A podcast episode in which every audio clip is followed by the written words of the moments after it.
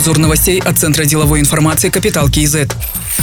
Лотте пока не стал стопроцентным акционером кондитерской фабрики «Рахат». Корейской компании принадлежит более 92%. Остальные акции планировалось выкупить до 26 февраля. Однако держатели примерно 7% не захотели заключать сделку. Также в руководстве фабрики сообщили, что пока «Рахат» не намерен выходить на лондонскую биржу. Кондитерская фабрика была открыта в 1942 году. Продукцию экспортируют в Россию, Германию, Монголию, Таджикистан, Китай и Афганистан. Южнокорейская «Лотте» приобрела основной пакет акций «Рахата» в 2013 году.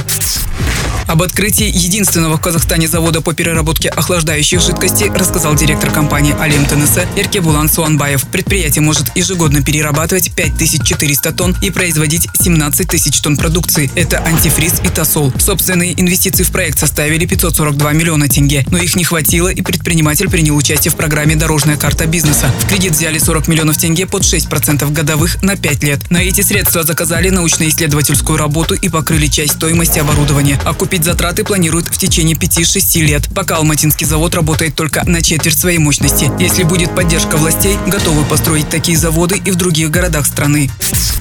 Мобильный оператор KSL планирует разместить купонные облигации на 15 миллиардов тенге. Номинальная стоимость одной бумаги – 1 тысяча тенге. Срок обращения – 3 года. Купонная ставка – 11,5% годовых. Выплата купона – 2 раза в год. Торги будут проводиться 28 февраля на Казахстанской фондовой бирже. Выпуск облигаций является первым в пределах первой облигационной программы KSL на общую сумму 50 миллиардов тенге. Основным акционером компании является Казахтелеком, которому принадлежит 75% акций.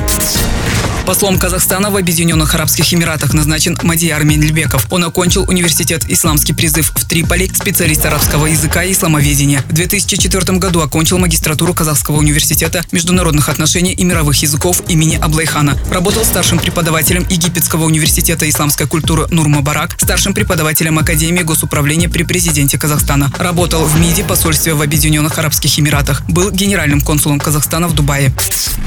Руководителем управления регенерации городской среды Астаны назначен Аржан Бугубаев. Он окончил Казахскую государственную архитектурно-строительную академию и Назарбаев университет. Занимал различные должности в международном аэропорту Астаны, работал в частном секторе, был директором департамента по строительству и эксплуатации автономной организации образования Назарбаев университет. Новое управление регенерации городской среды объединит управление строительства и жилищной политики, регенерации городской среды, охраны окружающей среды и природопользования. В задачи ведомства входит строительство соцобъектов и жилья с применением проектно-ориентированного подхода.